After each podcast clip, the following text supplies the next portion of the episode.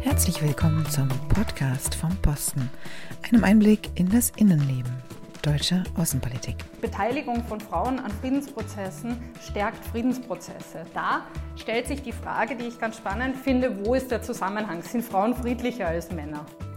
Auf diese und weitere Fragen kriegt ihr gleich eine Antwort. Mein Name ist Rebecca Kaschens. Viel Spaß beim Zuhören.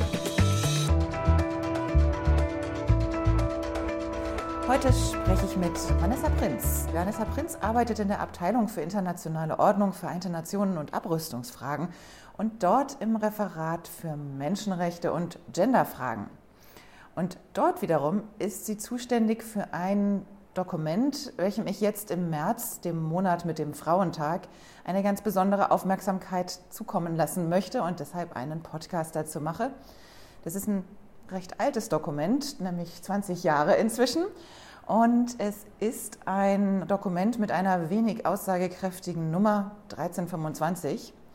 Es ist eine UN-Resolution und hinter dem Namen 1325 verbirgt sich auch noch ein etwas aussagekräftigerer Name, nämlich der Name Frauen, Frieden und Sicherheit. Hallo Vanessa. Hallo Rebecca, schön hier zu sein. Vanessa, kannst du uns vielleicht aufklären, Frauen, Frieden, Sicherheit, was ist das für eine Resolution? Die Resolution 1325, wie du schon gesagt hast, äh, beschäftigt sich mit dem Zusammenhang von Frauen und Geschlechtergerechtigkeit und Frieden und Sicherheit. Mhm. Also der Sicherheitsrat hat sich vor mittlerweile sogar schon 21 Jahren zusammengesetzt und Gedanken darüber gemacht, wie Geschlechtergerechtigkeit und Sicherheitsfragen zusammenhängen. Das war ein, ein erstes Mal und es war herausragend, dass diese beiden Themenbereiche verknüpft wurden, weil bis dahin Geschlechtergerechtigkeit als klassisches Menschenrechtsthema gesehen wurde, also Frauenrechte, und nicht im Sicherheitsrat verortet wurden. Und dass man sich da erstmals Gedanken darüber gemacht hat, dass so ein typisches Menschenrechtsthema direkte Auswirkungen auf Friedensprozesse und auf die Sicherheit der Welt hat letztlich, das war, das war ein erstes Mal. Und ich glaube, dass deswegen diese Resolution bis heute viel diskutiert ist. Also wir, wir mittlerweile gibt es zehn Resolutionen, die sich mit diesem Themenbereich beschäftigen, aber wir kommen immer wieder zur Resolution 1325 zurück, einfach weil die einen Paradigmenwechsel bedeutet hat. Die hat verändert, wie wir über das, oder zumindest ein Stück weit verändert, wie wir über das Thema Frieden und Sicherheit denken. Spannend in dem Zusammenhang ist eben auch, dass hier Überlegungen zum Thema menschlicher Sicherheit eingeführt wurden. Also man ist so ein bisschen weggegangen von einem klassischen Sicherheitsbegriff und mehr hin zu der Frage, was bedeutet Frieden und Sicherheit eigentlich für Gesellschaften, für mhm. Bevölkerungen. Und das hat man besonders anhand einer Gruppe diskutiert, nämlich Frauen. Okay, das ist interessant. Das heißt also, vorher war Sicherheit wahrscheinlich wirklich eher so, okay, bricht da ein Krieg aus oder nicht? Und nicht so sehr auf den Menschen und die Menschen, die davon betroffen sind, bezogen, richtig? Genau, ja, genau. Also der, der klassische Sicherheitsbegriff beschäftigt sich erstens mit der Sicherheit zwischen Staaten und nicht so sehr in Staaten und er beschäftigt sich mit der Frage, wie sichere Strukturen aufrechterhalten werden können und weniger mit der Frage, wie können Bevölkerungen sicher sein. Und äh, menschliche Sicherheit bedeutet, dass man noch andere Aspekte als Frieden einbezieht, sondern man auch die Frage einbezieht, wie sehr können Menschen in Würde leben, also wie sehr können sie ihre Rechte, ihre Menschenrechte ausleben und äh, wie sehr haben Menschen die Möglichkeit, sich selbst zu entfalten. Da, da kommt der gesamte Entwicklungskontext dazu. Also menschliche Sicherheit bringt drei Aspekte zusammen, Frieden, Menschenrechte und Entwicklung. Mhm. Und das steckt alles in dieser wunderbaren Resolution. Als Sicherheitsresolution ist diese Resolution ja völkerrechtlich bindend. Sie fordert Frauen an Friedensprozessen mehr zu beteiligen. Aber ich sage mal, wir haben ja auch häufig im, im gesamten Gender-Thema die vielen Forderungen gehört, Frauen sollen in Aufsichtsräte, Frauen sollen in Führungspositionen. Jetzt interessiert mich, A, wie viel bringen diese Forderungen und ist denn ein Erfolg über diese 20 Jahre auch irgendwie messbar? Also über, über viele der Punkte lässt sich ganz vortrefflich streiten, die du gerade eingebracht hast. Und ich mag ein, ein, ein, paar, ein paar Highlights dazu bringen. Ich glaube, das ist, das ist die Kernfrage, die du gestellt hast. Also wir haben, wir haben all diese, diese, diese wichtigen und gesellschaftsverändernden Ideen. Und was haben sie gebracht? Also was haben wir in den letzten 20 Jahren zustande gebracht? Das ist der eine Punkt, den du gebracht hast und auf den anderen mag ich eingangs ganz kurz eingehen, nämlich das ist die Frage der völkerrechtlichen Verbindlichkeit. Auch darüber streitet man seit 20 Jahren. Und das hängt damit zusammen, dass der VN-Sicherheitsrat, also das Hauptorgan, das mit Frieden und Sicherheit zu tun hat, die Resolution verabschiedet hat. Der VN-Sicherheitsrat kann völkerrechtlich verbindliche Resolutionen verabschieden, muss es aber nicht. Und die Resolution Frauen, Frieden und Sicherheit ist eine thematische Resolution, die aber wiederum in sehr starker Sprache geschrieben ist, die wiederum einen relativ hohen Grad der Verbindlichkeit hat. Also es, es ja, es gibt hier sehr umfassende Diskussionen und ich mag es nur einbringen und im Raum stehen lassen. Mhm. Die Frage, was es gebracht hat, das ist eine, die die wichtig ist und auf die wir sehr genau schauen müssen. Und das machen wir auch. Das Ziel der gesamten Agenda Frauen, Frieden und Sicherheit ist es, Friedensprozesse dadurch zu stärken, dass sie geschlechtergerecht werden. Und man kann ganz deutlich sagen, das sind sie nicht. Und ich habe die Zahlen aus dem letzten Bericht des VN-Generalsekretärs zu Frauen, Frieden und Sicherheit nochmal angesehen. Der gibt diese äh, Berichte jährlich heraus. Man kann schon ganz deutlich sehen, dass in den letzten 20 Jahren die Kurve nach oben gegangen ist. Aber wir sind noch lange nicht dort, wo wir hin wollten. Also vielleicht noch ein paar Zahlen zur Einordnung. In den letzten 30 Jahren, zwischen 1992 und 2019, waren durchschnittlich 13 Prozent der Personen, die in Friedensprozessen verhandelt haben, also die zu den Konfliktparteien gehört haben, Frauen. Aber wenn wir uns anschauen, wer in den Friedensprozessen vermittelt hat, ist die Situation noch ernüchternder. Da waren es nämlich nur 6 Prozent. Wir haben auch gesehen, dass die Inhalte von Friedensabkommen auch geschlechtergerechter wurden, aber noch weit davon entfernt sind, geschlechtergerecht zu sein. Also derzeit berücksichtigt ungefähr ein Fünftel aller Friedensabkommen Aspekte der Geschlechtergerechtigkeit und beschäftigt sich spezifisch mit den Fragen, wie Friedensprozesse sich auf Männer und Frauen auswirken und auf alle Geschlechter. 1995 waren das noch 14 Prozent. Also auch hier sehen wir die Kurve nach oben. Im Prinzip zieht sich das durch alle Bereiche der Agenda Frauen, Frieden, Sicherheit durch. Also wir sehen, dass der Anteil von Frauen in nationalen Parlamenten gestiegen ist, von 13 Prozent auf 25 Prozent, in Konfliktstaaten nur auf 20 Prozent. Wir sehen, dass der Anteil von Frauen im VN-Militärpersonal gestiegen ist, und zwar auf derzeit 5 Prozent im Polizeipersonal auf derzeit 15 Prozent. Und wenn wir immer sagen, dass unser Ziel 50 Prozent sind, dann haben wir noch einen großen Weg zu gehen. Mhm, da sagst du was Wahres. Es ist also durchaus noch einiges zu tun. Und ich glaube, auch deshalb hatte sich Deutschland, als es im letzten Jahr noch im VN-Sicherheitsrat als nichtständiges Mitglied äh, mitwirken konnte, auch dieses Thema wieder ganz weit oben auf die Agenda geschrieben. Hattest du damit konkret zu tun und was ist in dem Zeitraum passiert? Ja, ich hatte damit konkret zu tun und wir haben uns das Thema als Priorität für unsere nichtständige Mitgliedschaft im Sicherheitsrat 2019 und 2020 gesetzt und haben das Thema auf unterschiedliche Arten umgesetzt im Sicherheitsrat. Und mit einigen davon hatte ich was zu tun. Also Einmal, das ist ein, ein Punkt, der relativ aufwendig war und, glaube ich, auch immens wichtig ist, auch wenn der nach außen wenig gesehen wird, ist, dass wir darauf geachtet haben, Sprache zur Agenda Frauen, Frieden und Sicherheit in alle Resolutionen des VN-Sicherheitsrats einzubringen. Das nennt sich Mainstreaming. Das heißt, wir mhm. haben darauf geachtet, dass Frauen, Frieden und Sicherheit zu einer wirklichen Querschnittsmaterie des VN-Sicherheitsrates wird. Dann haben wir bei der informellen Expertengruppe des VN-Sicherheitsrats, das ist eine Arbeitsgruppe, die der Sicherheitsrat zum Thema Frauenfrieden und Sicherheit hat, den Vorsitz geführt, den Co-Vorsitz. Äh, das ist ein Gremium, das den VN-Sicherheitsrat berät zu bestimmten Ländern, wie die Agenda Frauenfrieden und Sicherheit umgesetzt werden kann. Dazu haben wir Expertinnen eingeladen und haben uns mit anderen Mitgliedstaaten informell ausgetauscht und dann hat, ähm, hat UN Women diese, diese Empfehlungen an den Sicherheitsrat weitergereicht.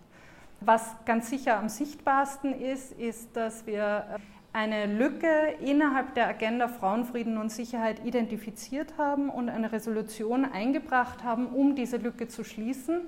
Da geht es äh, um die Unterstützung von Überlebenden von sexualisierter und geschlechtsspezifischer Gewalt. Ähm, diese Unterstützung konnten wir stärken, dadurch, dass wir die Resolution eingebracht haben und sie auch verabschiedet wurde. Und es geht auch darum, die Strafverfolgung der Täter und man muss leider auch sagen, auch der Täterinnen zu stärken. Also das waren so, das waren einige der Schwerpunkte, die wir gesetzt haben in den letzten zwei Jahren. Es geht ja bei den ganzen Forderungen, bei allem, was damit zusammenhängt, jetzt nicht, ich sage es in Anführungsstrichen, nur um Geschlechtergerechtigkeit, äh, sondern es geht ja auch um messbare Vorteile, die es wirklich bringt, wenn man eben ja, die weibliche Hälfte der Bevölkerung mit einbezieht in Friedensprozesse. Dazu gab es, glaube ich, einige Studien. Hast du da noch ein paar Informationen zu? Ja, also das ist der Grund, weshalb der Sicherheitsrat sich damit beschäftigt hat. Und das ist der Punkt, den wir auch immer wieder hervorkehren. Die Beteiligung von Frauen an Friedensprozessen stärkt Friedensprozesse. Das ist nicht nur eine Frage der Gerechtigkeit, das ist nicht nur eine Frage der Menschenrechte, das ist eine Frage der Effektivität von Friedensprozessen. Und diesen Zusammenhang hat der Sicherheitsrat schon im Jahr 2000 erkannt, oder schon im Jahr 2000 erkannt. Tatsächlich muss man sagen, dass das zu dem Zeitpunkt ein Bereich war, der stark unterforscht war. Die Friedensforschung hat das mittlerweile nachgeholt und wir haben jetzt Zahlen, die recht gut belegen, wo dieser Zusammenhang liegt. Es gibt zwei ganz starke Verbindungen und ich würde gerne auf beide kurz hinweisen. Der eine ist der, dass äh, in Staaten, in denen die Geschlechtergerechtigkeit höher ist, seltener Gewalt ausbricht. Diese Staaten haben bessere Mechanismen, um mit Konflikten umzugehen, also anders als gewalttätig umzugehen. Die haben bessere Mechanismen, um Konflikte im politischen Diskurs zu kanalisieren. Das ist der eine Aspekt. Das heißt im Umkehrschluss auch, dass in den Staaten, in denen die Geschlechtergerechtigkeit sehr niedrig ist, also in denen es eine, eine hohe Diskriminierung von Frauen gibt, eher Gewalt ausbricht und die Gefahr eines zwischenstaatlichen oder eines innerstaatlichen Konfliktes höher ist. Und damit in direktem Zusammenhang bedeutet das auch, dass die Sicherheit von Frauen in einem Staat ein sicherer Indikator für die Gesamtsicherheit des Staates ist. Das ist etwas, was wir uns auch zunutze machen in der Krisenprävention, also in der Vorsorge von Konflikten. Wir versuchen anhand von Indikatoren, die speziell die Sicherheit von Frauen berücksichtigen, herauszufinden, wie groß die Gefahr ist, dass ein bewaffneter Konflikt ausbrechen kann. Auch das eine Erkenntnis der letzten fünf Jahre tatsächlich nur. Das sind alles Daten, die relativ jung sind.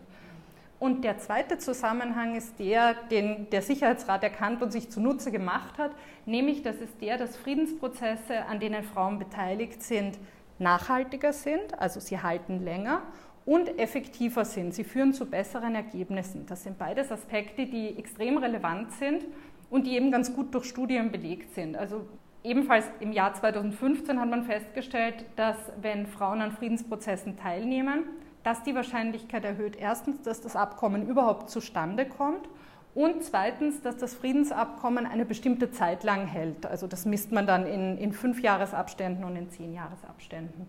Und außerdem, das ist die zweite interessante Erkenntnis, wenn Frauen an dem Friedensabkommen mitverhandelt und mit unterzeichnet haben, dann enthalten diese Friedensabkommen mehr Klauseln, die auf politische Reform ausgerichtet sind. Das heißt, es geht dann nicht nur um, um sicherheitspolitische oder um militärische Veränderungen, sondern es geht darum, politische Veränderungen zu erwirken und damit lassen sich die, die Konfliktursachen besser bearbeiten als mit rein militärischen Mitteln. Und ein weiterer Aspekt ist, dass diese Klauseln dann auch noch mit einer höheren Wahrscheinlichkeit umgesetzt werden. Und da stellt sich die Frage, die ich ganz spannend find, finde, wo ist der Zusammenhang? Sind Frauen friedlicher als Männer? Warum, warum werden Friedensprozesse plötzlich besser, weil Frauen dabei sind? Und tatsächlich sind Frauen um nichts friedlicher als Männer. Auch dazu gibt es Studien. Der Zusammenhang ist allerdings der, dass Friedensprozesse, die Frauen berücksichtigen, inklusiver sind. Das heißt, sie sind breiter, sie berücksichtigen üblicherweise neben Frauen auch noch andere gesellschaftliche Gruppen und das bedeutet, dass ein großer Teil der Bevölkerung gehört wird für einen Friedensprozess und deren Interessen berücksichtigt werden. Also tatsächlich wird, wird, tendenziell ein größerer Teil der Bevölkerung zufriedener mit dem Ergebnis. Das ist der eine Zusammenhang. Und der andere Zusammenhang ist der, dass Frauen, die an Friedensprozessen beteiligt sind, häufig eine gute Verbindung zur Zivilbevölkerung haben und zu lokalen Gemeinschaften. Das heißt, es besteht ein direkter Sprachkanal zwischen lokalen Gemeinschaften und deren Bedürfnissen und dem Verhandlungstisch sozusagen. Und das wiederum führt auch zu effektiveren Ergebnissen, weil einfach der Bedarf besser bekannt ist, als wenn nur plump gesprochen die 40 wichtigsten Generäle zusammensitzen. Mhm. Ja, spannend. Also toll, dass da so viel passiert ist in den letzten Jahren, auch in dem Bereich der Forschung. Schade, dass es nicht schon früher so war, muss man ja sagen. Aber ich denke, es ist auf jeden Fall schön zu sehen, dass sich da was tut. Und auch Deutschland tut ja einiges. Du hast gerade, glaube ich, hier im Auswärtigen Amt federführend zusammengebracht den, es ist der dritte Aktionsplan der Bundesregierung zu der Umsetzung der Resolution. Dazu habe ich gleich zwei Fragen. Die eine Frage ist konkret zu dem Aktionsplan, was sind denn Schritte, die so ein Aktionsplan enthält? Sprich, was kann Deutschland konkret tun? Und zum anderen aber auch mal so persönlich an dich. Ich habe mir den Aktionsplan angeschaut und das ist ein beeindruckendes Dokument, was auch, glaube ich, äh, nicht alleine in der Feder des Auswärtigen Amtes und nicht alleine in deiner Feder hat entstehen können, weil da so viele Aspekte mit drin sind. Aber wie arbeitet man so an einem solchen Dokument und wie bringt man das zusammen? Also was waren so die Arbeitsprozesse und ja, wie hast du das alles bewerkstelligt? Ja, darauf will ich gerne eingehen. Das ist nämlich ein Prozess, der mir sehr, sehr gut gefallen hat und mit dem ich, mit dem ich sehr glücklich bin.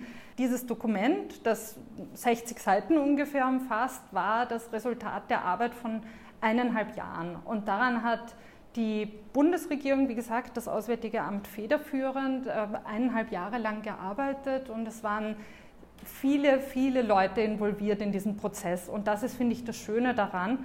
Das war ein Prozess, der sich ganz explizit darum bemüht hat, ähm, die Bedürfnisse in Krisenregionen zu erfassen, die Forderungen der Zivilgesellschaft zu berücksichtigen und da wiederum der Zivilgesellschaft in Deutschland und der Zivilgesellschaft in fragilen Staaten und Krisenregionen und die, die, Wünsche äh, der verschiedenen Ressorts, die daran beteiligt sind, ebenfalls berücksichtigt hat und das alles auf der Grundlage eines Umsetzungsberichts, also einer einer Evaluation des letzten Aktionsplans. Also den haben wir parallel dazu erarbeitet, da haben wir zusammengestellt, was wir in den letzten vier Jahren gemacht haben und das wurde dann ausgewertet und quasi in einen, in einen neuen Plan überführt. Das war ein ganz spannender Prozess, den wir im Oktober 2019 mit einer Diskussionsrunde mit äh, Friedensaktivistinnen aus Krisenregionen begonnen mhm. haben. Die haben einfach reihum gesagt, was ist ihre Lebenswelt, was sind die Herausforderungen, von denen sie stehen und was wünschen sie sich von Deutschland. Und diese Erkenntnisse haben wir genommen und haben sie dann in einen, in einen neuen Konsultationsprozess mit deutscher Zivilgesellschaft und Zivilgesellschaft aus Krisenregionen und der interministeriellen Arbeitsgruppe zu Frauen, Frieden und Sicherheit überführt. Die interministerielle Arbeitsgruppe zu Frauen, Frieden und Sicherheit sind die sechs Ressorts, die hauptsächlich mit der Umsetzung der Agenda Frauen, Frieden und Sicherheit durch Deutschland oder mit dem Beitrag, den Deutschland leistet, beschäftigt. Das Auswärtige Amt, das Bundesministerium der Verteidigung, das Bundesministerium für ähm, wirtschaftliche Zusammenarbeit und Entwicklung, das Bundesministerium für Familie, Senioren, Frauen und Jugend, das Bundesministerium der Justiz und das Bundesministerium des Innern. Da ist ganz spannend, und das ist vielleicht die, die Überleitung zu den Kerninhalten des Aktionsplans, ist ganz spannend, dass das sowohl äh, Ministerien sind, die sich mit äh, Innenpolitik beschäftigen, als auch Ministerien, die hauptsächlich mit Außenpolitik beschäftigt sind. Und das spiegelt eben wieder, dass die Agenda Frauenfrieden und Sicherheit einen, einen gewissen innenpolitischen Anteil hat und eben einen sehr großen oder für Deutschland einen sehr großen außenpolitischen. Die Konsultationen, die wir durchgeführt haben, die sind dann in die Schwerpunktsetzung des Aktionsplans eingeflossen und diese Schwerpunkte spiegeln die Schwerpunkte der Agenda Frauen, Frieden und Sicherheit wider, über die, über die wir bestimmt auch gleich sprechen werden. Und außerdem haben wir zusätzlich zu diesen vier Schwerpunkten, also ich sage sie kurz, das ist Krisenprävention, die Teilhabe von Frauen an Friedensprozessen stärken, Schutz und Unterstützung vor sexualisierter Gewalt und die Teilhabe von Frauen in Konfliktnachsorge zu stärken. Das sind die Schwerpunkte der Agenda Frauen, Frieden und Sicherheit. Und wir haben im Aktionsplan den fünften Schwerpunkt, dass wir die Agenda selbst stärken wollen und bekannter machen wollen. Und als sechsten Schwerpunkt, der ist neu, haben wir uns gesetzt, dass wir auch innerhalb der Bundesregierung die Agenda Frauenfrieden und Sicherheit stark verankern wollen. Und da schauen wir besonders auf den Themenbereich Fortbildung und Ausbildung und auf die Verankerung in Auslandsvertretungen, weil die eine ganz wichtige äh, Schlüsselrolle in, in, der, in der Umsetzung der Agenda Frauenfrieden und Sicherheit in Krisenkontexten haben. Ja, spannend, da habt ihr euch also einiges vorgenommen. Äh, jetzt hast du die Schwerpunkte genannt, die ja teilweise, ich sag mal, wenn wir jetzt zum Beispiel darüber nachdenken, Frauen äh, mehr in Friedensprozesse einbeziehen. Deutschland ist jetzt selbst nicht in irgendeinem Friedensprozess mit irgendeinem anderen Land als äh, einer der beiden, äh, die sich da streiten, glücklicherweise. Aber hat natürlich dann ja auch wahrscheinlich nur einen geringfügigen Einfluss darauf, was bei solchen Friedensprozessen passiert. Das müssen doch wahrscheinlich die beiden Parteien, die da entschließen, dass sie wieder zu Frieden kommen wollen, erstmal selber bestimmen. Oder wie kann sich Deutschland da bemerkbar machen und einbringen? Das, das, ist, das ist eine sehr, sehr spannende Frage, weil sie sehr vielschichtig ist. Also auf der einen Seite geht es darum, dass Deutschland viel Unterstützungsarbeit macht. Also vor allem, wenn man sich den Bereich der menschlichen Sicherheit anschaut, Deutschland unterstützt Menschenrechte und, und äh, Maßnahmen zur Stärkung der Menschenrechte weltweit. Deutschland macht viel äh, im Bereich Entwicklungszusammenarbeit und Deutschland hat natürlich auch einen, einen, einen großen Anteil an friedensfördernden Maßnahmen auch einen großen Anteil an der, an der, humanitären Hilfe als zweitstärkster Geber weltweit. Also deswegen, deswegen gibt es viele Ansatzpunkte, wo wir uns da einbringen können. Wir machen das auch und wir machen das eben mit Bezug auf die, auf die Agenda Frauenfrieden und Sicherheit.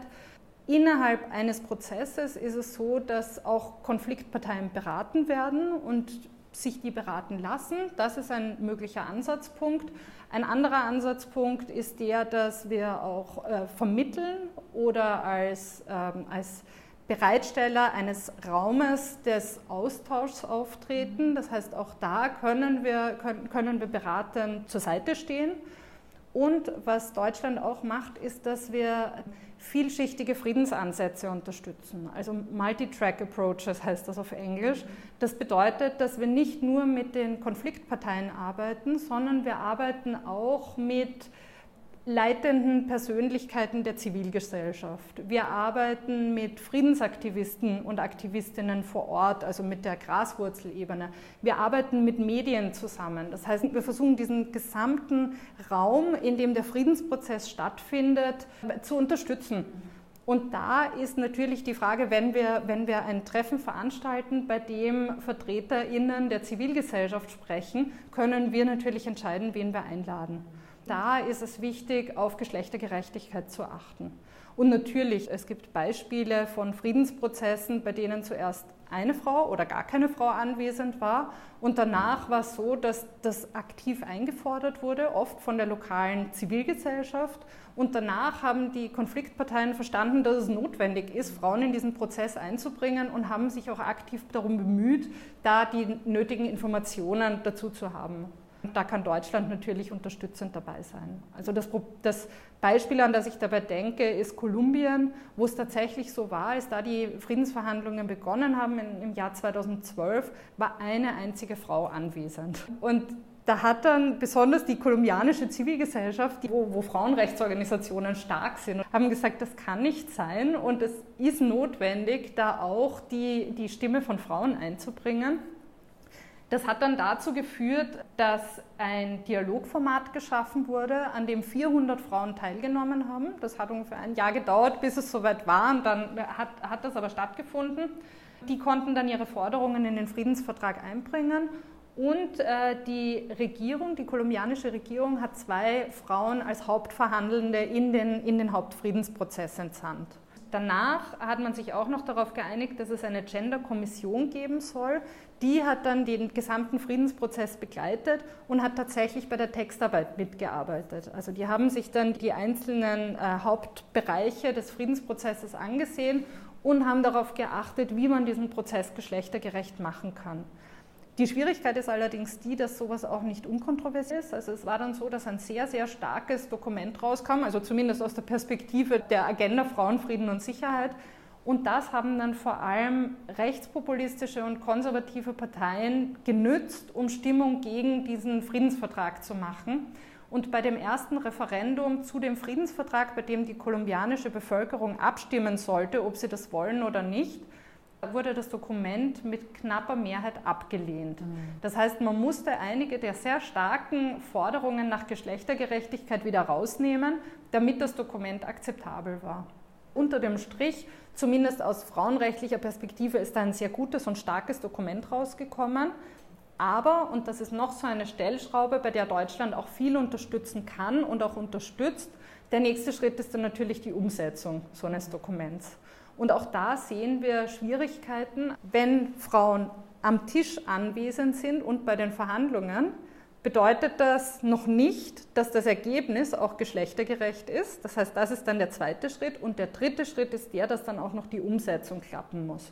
Und das ist im Moment in Kolumbien auch eine sehr schwierige Frage, weil wir sehen, dass viele der Klauseln, die sich spezifisch mit dem Verhältnis zwischen den Geschlechtern befassen oder die spezifisch Frauen fördern wollen, nicht in dem gleichen Tempo umgesetzt wurden wie andere Klauseln.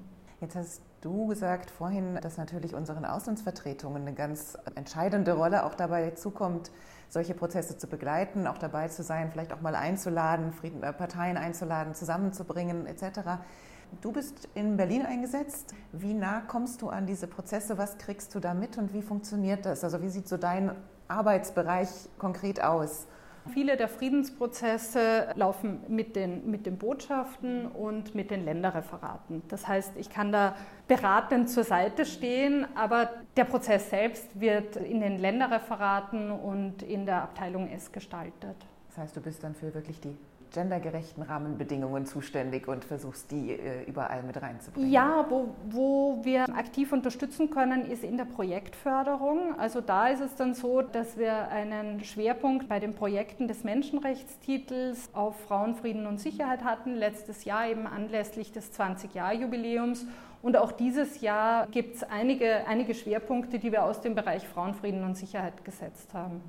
Was Botschaften vor Ort anbelangt, ist, dass die Botschaften eben auch in, in Krisenregionen Kontakt mit MenschenrechtsverteidigerInnen und mit Friedensaktivistinnen haben. Und das ist etwas, das, das können wir, da, da können wir die Rahmenbedingungen dafür schaffen. Hm, spannend.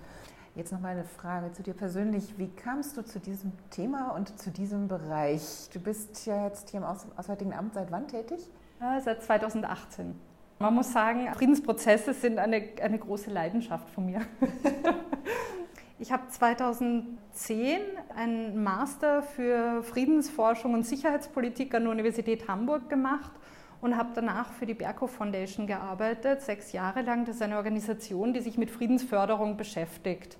Ich war da im Mediationsteam und ein Schwerpunkt des Teams waren inklusive Friedensprozesse. Also da haben wir uns auch mit inklusiven Prozessformaten beschäftigt, mit nationalen Dialogen zum Beispiel, sowie der Nationalen Dialogkonferenz im Jemen. 2013 äh, war es oder 2014 und genau von dort, also vom, von inklusiven Friedensprozessen zur Frage, wer soll da eigentlich inkludiert sein und wer ist die Gruppe, die am häufigsten nicht inkludiert ist, obwohl es die größte Gruppe ist oder die größte gesellschaftliche Gruppe, die da so ausgeschlossen wird, ist es nur ein sehr kleiner Schritt. Mhm.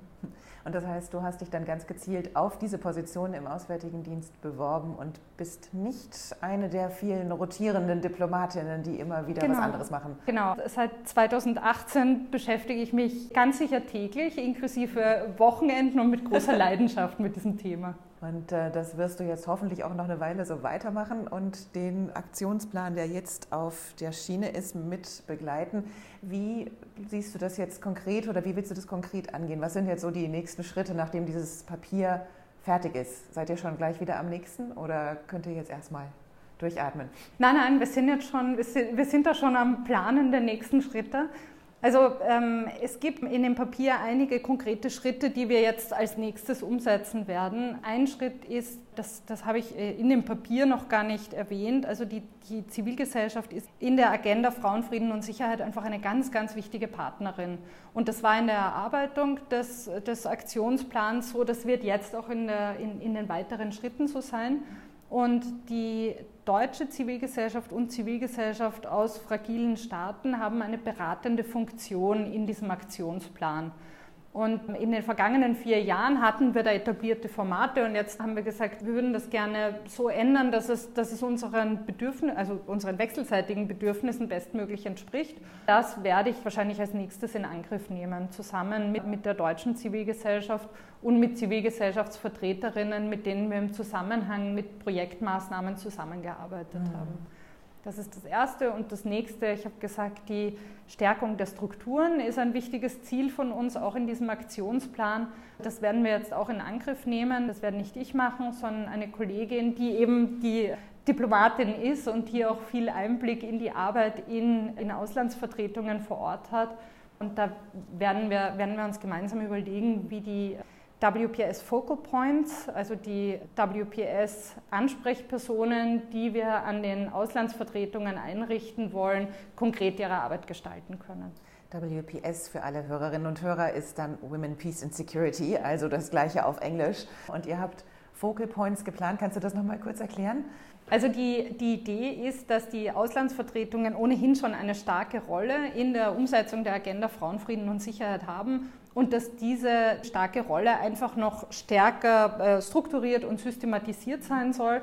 Und dazu wollen wir ähm, WPS-Ansprechpersonen in Auslandsvertretungen in fragilen Staaten und Krisenregionen und Postkonfliktstaaten einrichten, aber auch an multilateralen Standorten, weil einfach die Agenda Frauenfrieden und Sicherheit da so einen, eine wichtige Querverbindung hat und in relevanten Referaten hier im Haus gibt also noch viel zu tun und du hast dir einiges vorgenommen. Ich stelle zum Schluss noch eine provokative Frage. Eine Frage, die mich selbst umtreibt. Äh, bei der Veröffentlichung des Aktionsplans vor einigen Tagen habe ich mir das Publikum angeschaut und es war fast durchgängig weiblich. Jetzt geht es ja nicht um Frauen, sondern es geht um Gleichberechtigung, also wirklich auch um beide Geschlechter. Wie, wie kommt das? Wie glaubst du, entsteht hier ein solcher Frauenüberschuss bei diesem Thema? Und wie können wir vielleicht auch erreichen, dass das ein ja, gleichberechtigt wahrgenommenes Thema wird. Ja, ich teile diese Einschätzung. Ich bin immer ganz überrascht, wenn ich die Statistiken lese, was so die Geschlechterverteilung im Haus anbelangt, weil der Arbeitsbereich, in dem ich bin, ist weiblich. Ähm, also wenn es nach mir ginge, dann, äh, dann wäre meine Wahrnehmung so, dass es hauptsächlich Frauen im Auswärtigen Amt gibt. Da, da sagt die Statistik anderes. Und ich denke, es benötigt eine Vielzahl an Maßnahmen und es braucht Zeit. Mhm. Die Maßnahmen sind die, dass einerseits ähm, der politische Wille da sein muss und ich glaube, der ist da und das haben wir auch ganz deutlich gesehen, dass sich da in den letzten Jahren auch viel verändert hat deswegen und es benötigt diesen Schwung von unten und da habe ich das Gefühl, der, der kommt auch zustande. Wir schaffen das immer besser, dass wir dieses Thema aufgreifen und dass wir das Thema in, im, im Haus vernetzen. Ähm, ja, es sind, bei den Veranstaltungen sind sehr, sehr viele Frauen. Ich habe allerdings gerade an den Auslandsvertretungen auch häufig mit Männern zu tun. Und da habe ich das Gefühl, es ist ein Thema, das einfach immer mehr als Querschnitt wahrgenommen wird. Damit das richtig greifen kann, braucht es einfach auch Zeit. Ja, die dauert es ja wohl leider auch, aber das heißt ja nicht, dass wir in den Anstrengungen nachlassen dürfen. Und deshalb würde ich dich jetzt auch wieder zum Arbeiten entlassen und danke dir ganz, ganz herzlich für deine Zeit hier, für dieses Interview und die vielen Einblicke, die wir gewinnen konnten in die wichtige Resolution 1325. Danke ja, danke für das Gespräch. Das war der Podcast vom Posten mit einem weiteren Einblick in das Innenleben deutscher Außenpolitik Diesmal einem Einblick passend zum gerade stattgefundenen Frauentag. Wenn euch der Podcast gefallen hat oder auch vielleicht nicht, dann gebt uns doch gerne ein Feedback unter podcast.diplo.de. Und für weitere Podcasts schaut gerne mal rein auf www.diplo.de slash podcast. Mein Name ist Rebecca Kaschens und heute habe ich gesprochen mit Vanessa Prinz. Vielen Dank euch fürs Zuhören und bis zum nächsten Mal.